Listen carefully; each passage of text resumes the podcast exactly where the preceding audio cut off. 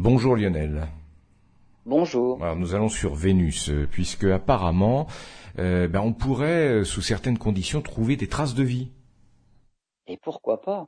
Vénus, c'est la sœur jumelle de la Terre, en tout cas en taille, en masse, en composition, mais pas du tout, pas du tout autrement. Hein. Elle est relativement proche de la Terre, elle n'est pas habitable pour autant. Hein. Surface, température de 460 degrés, avec une pression de plus de 90 bars. C'est ce qu'on trouve quand même comme pression à 900 mètres sous les océans une atmosphère composée essentiellement de dioxyde de carbone et il y pleut de l'acide sulfurique.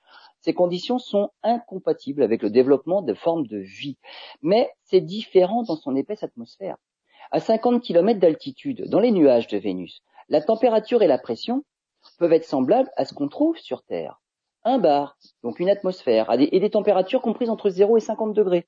Des scientifiques pensent que la vie pourrait, par endroits, s'y développer surtout qu'on détecte la présence d'oxygène et de petites concentrations de vapeur d'eau. On y trouve aussi de l'ammoniac, qui peut contrecarrer les effets néfastes de l'acide sulfurique. Les conditions qu'on observe donc dans l'atmosphère de Vénus pourraient ressembler à ce qu'on trouve dans certains milieux extrêmes sur Terre, mais où des bactéries acidophiles, par exemple, semblent pourtant très bien se porter. Alors pourquoi pas dans les nuages de Vénus?